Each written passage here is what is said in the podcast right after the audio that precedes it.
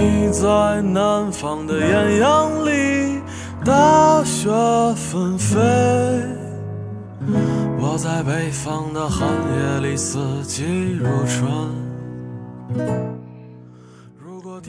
大家好，我是刘子墨。今天呢，跟大家分享一个故事，也是我喜欢的一首歌的歌名，就叫做《南山南》。我相信有很多人听过这首歌，但是呢，我不知道你们有多少人知道关于南山南背后的故事。今天呢，就跟大家分享这几个背后的小故事。这首歌和这篇文章都是马游业他自己写。他自己创作的。我写过一首歌，叫《南山南》，常有人听完后说他太悲伤，接着问起这首歌是不是有一个故事。我说，你听到这首歌的时候，它就已经和我无关了。你掉的眼泪。才是只有你自己知道的故事。每个人都是一座孤岛，独自在海上飘飘扬扬。当你看厌了沿途的风景，你一定会遇到他，并在他前面的海岸上短暂停靠。有一瞬间，你自以为是的认为会和他永远接壤，却想不到还有一天你会再次起航。下面分享第一个故事：小崔。那时候，如果他说天空是绿色的。我都会咒骂蓝色。他在另一个城市对我说：“在这边的几年，我一直在想，我们终归是太遥远了。不光是距离，每天我都在害怕，害怕每个早安、晚安。”和那些不必要的寒暄，直到有一天，我再也不敢看，也不敢去确认，你的生活里全部都是我，因为我的未来里好像已经没有你。我想要的是一个能陪我并肩前行的人，不是一直在后面追着我。却让我一直遥不可及的你，我们分手吧，不要再联系了。我不知道怎么解释当时的心情，也没想过他会对我说这些。好像一直以来我的坚持都像个玩笑，所有人听得聚精会神。可一笑了之之后，就各自走出了这场游戏，只留下一个讲故事的我，在原地自言自语。过了很多年，我们已经不再那么遥远了。他再联系我，是邀请我参加他的婚礼，我没去。一个人回了母校。那一年，见证我们第一次阴差阳错牵手的操场，已经杂草丛生。荒废了很久的教学楼，被一家公司买下来，改成了仓库。回忆也堆放在里面的货物一样，蒙上了灰尘。我走到那棵树下。挖出了小时候我们一起埋下的许愿瓶，两张字条上分别写着：“今生非你不嫁，要他一辈子幸福。”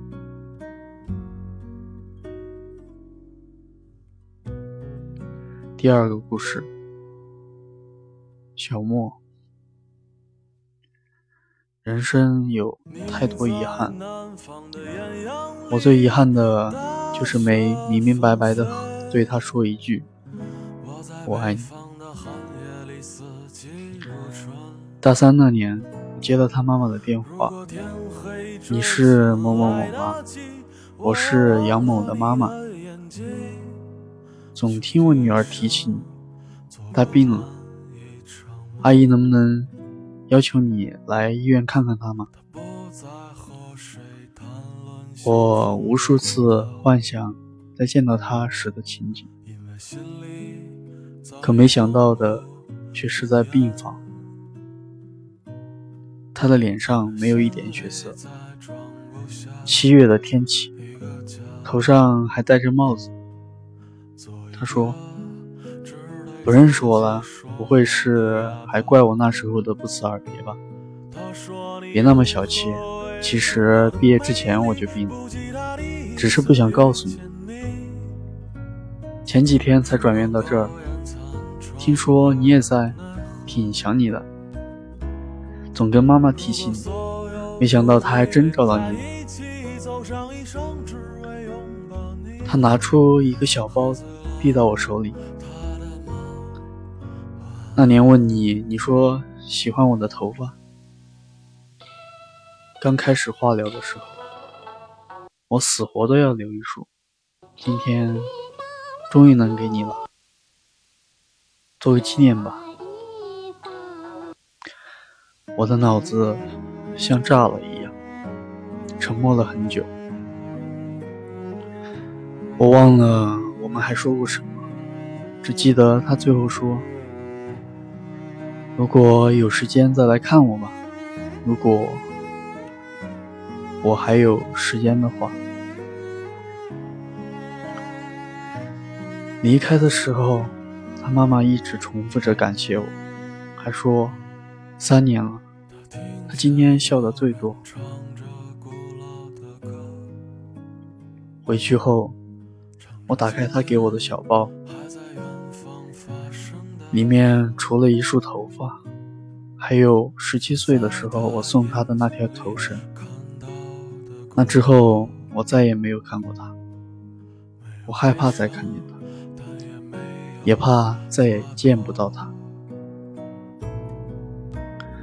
我把那条头绳做成了手链，戴到了现在。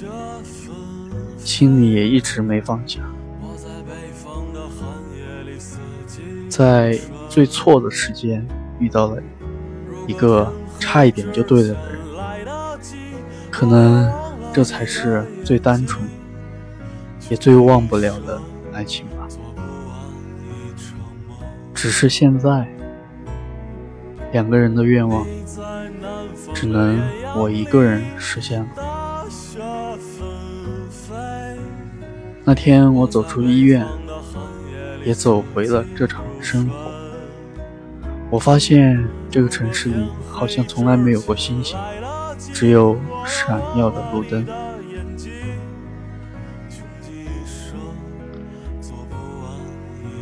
第三个故事，老郭，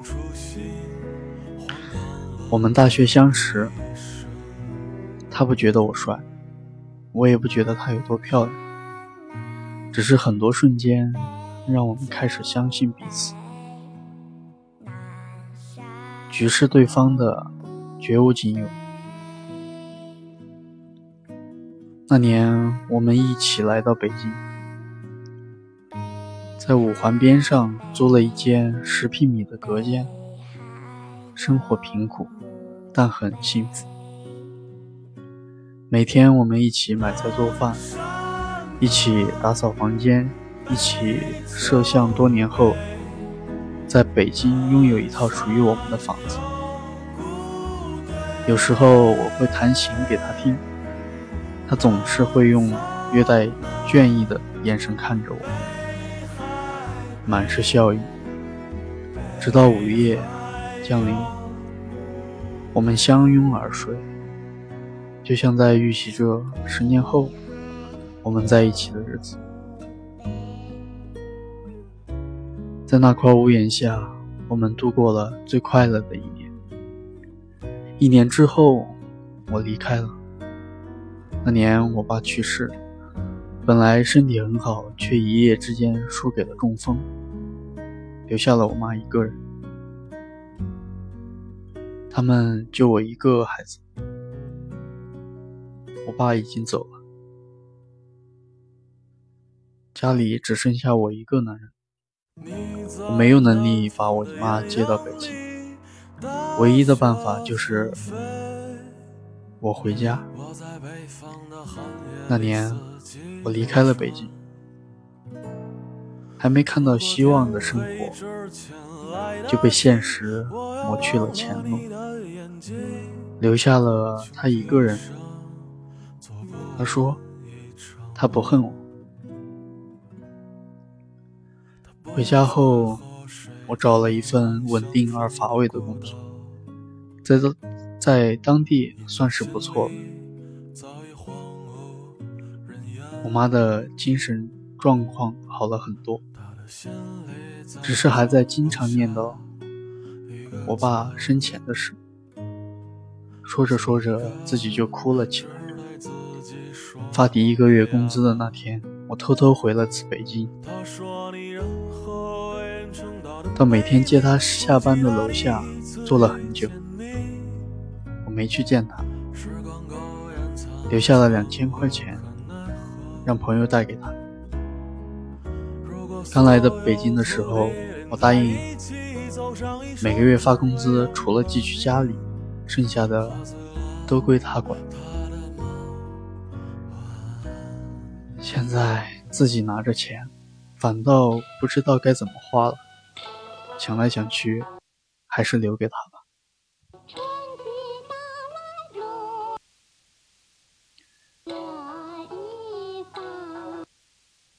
第四个故事，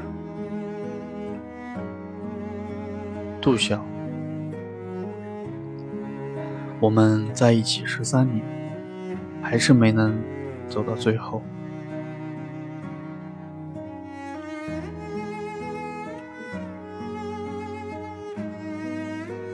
高中毕业，我名落孙山，父母对我失望至极，把所有希望和疼爱都给了弟弟。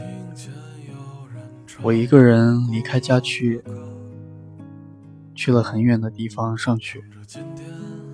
那时候他每个月都省吃俭用，攒下钱坐一夜火车来看我。我从来不以为然。就连他每一次走，都没送他到过车站，继续荒唐着自暴自弃，消磨在游戏和各种姑娘之间的暧昧。突然有一阵，他没有来看我，后来我才知道她怀孕了，一个人去做了人流手术，堕胎后大病了一场，期间。竟一直没收到我的电话和消息。那时候，他开始对我心灰意冷，提出分手，决定听从家里安排，和一个大他很多的男人结婚。那一天，我才知道自己即将失去的是什么。我不顾一切地来到他身边，跪在他面前。哭得像个孩子，求他别离开。他也哭了，含着眼泪却笑着对我说：“我们不分开了，以后我们要好好的。”毕业两年后，我们结婚了。我和朋友合伙开了一家什么都做的公司，虽说没什么钱，追工。但终归是稳定了下来，一天一天的忙着，但原本平凡的生活却不再平淡。工作之外的应酬多了，回家的时间少了。他每天都会在家做好饭等，只是经常热了一遍又一遍，最后还是到了。每天应该温馨的时刻，却渐渐演变成了无休止的争吵。他受不了我常常到。半夜才烂醉如泥的回家，尽管他知道我是为了家，我对他的关心和唠叨也越来越不耐烦。尽管我知道他是因为爱我，在第十三年的时候，我们还是离婚了。那天，他为我们做了。最后一桌饭，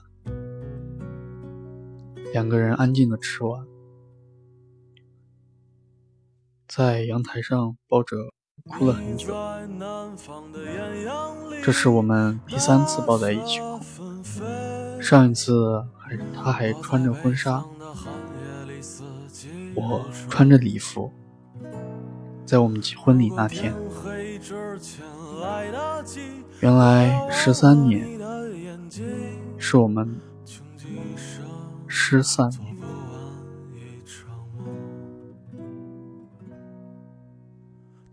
下面下面分享第五个故事，也是最后一个故事，关于南山的。书音，他总是快我一步。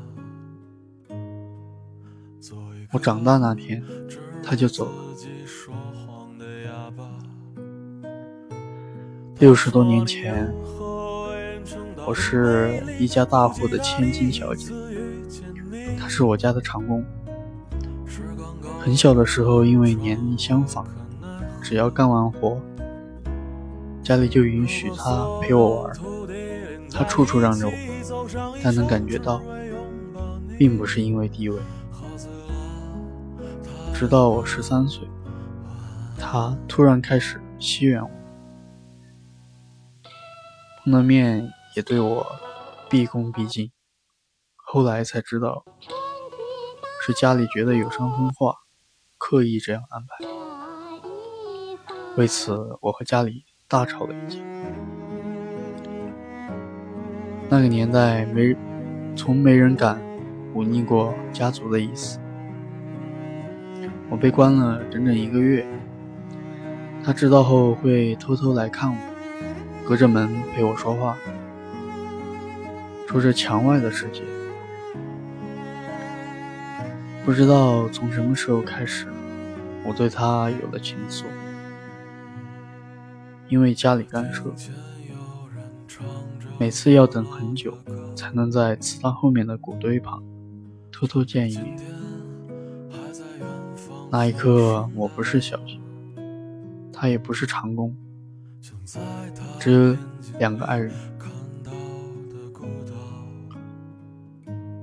十六岁那年，兵荒马乱，我带着一只平时吃饭用的银碗，他带着我一起逃出了家门，再也没有回去。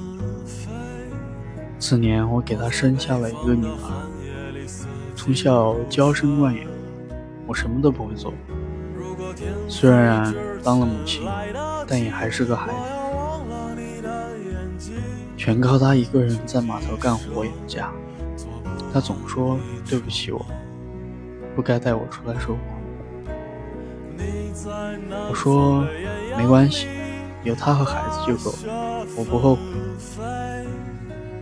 后来他也就再也没提过。只是每天起得越来越早。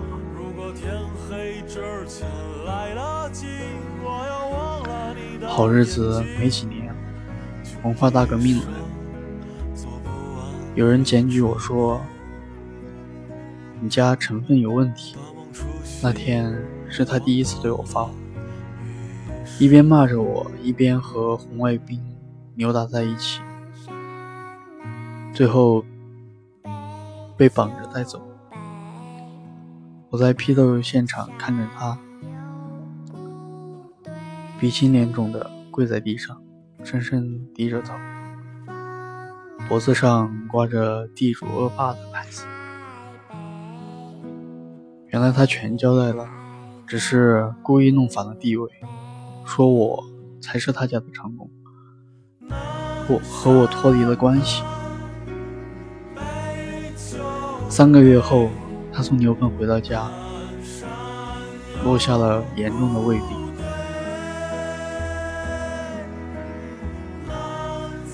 很多年后，他因为胃癌先我一步走了，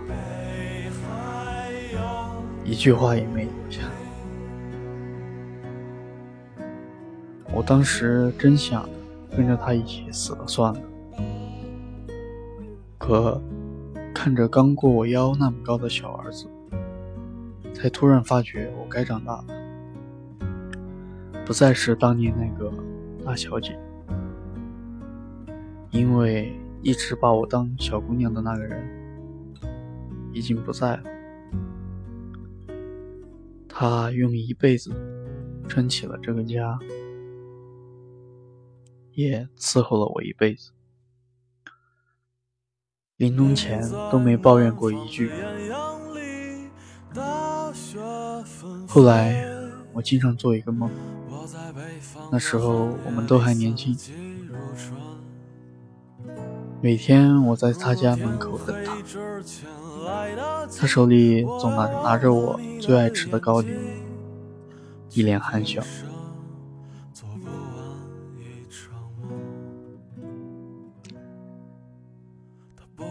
这五个故事就给大家分享完了，这是南山南背后的五个故事，相信大家心里也是有自己的这种感受。我们曾经都幻想过很多种的爱情，那是那个年纪里最丰盛的晚宴。每个人都在自己绘出的不经意、一梦的方式欢笑着，推杯换盏着，继续奢望着，谁都不曾离去，也不会离去。可笑的是，没有人教会我们如何面对分别。宴会散场，梦醒的时候。我们已经是酩酊大醉，甚至不曾挤出一个微笑，还来不及告别，就这么长大了。我们开始图谋起悲伤，每天在长夜里奔跑，只为在天亮前精疲力尽。逃避天明时充满光亮的生活，做上一场第一次遇见他他的梦。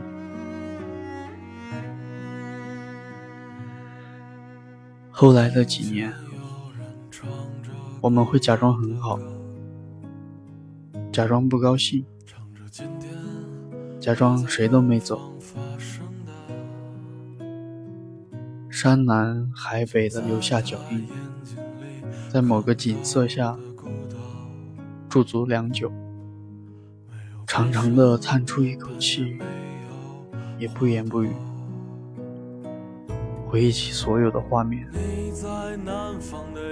再一一说出再见。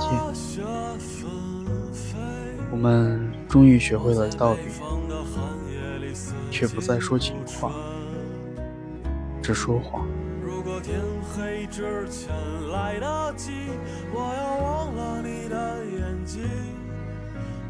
南山南，北秋悲，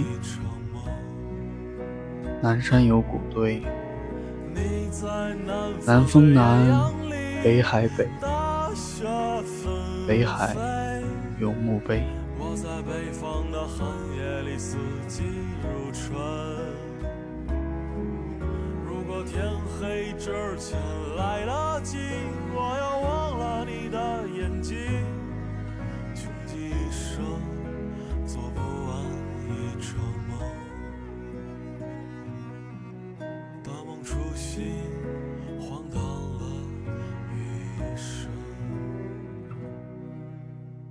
南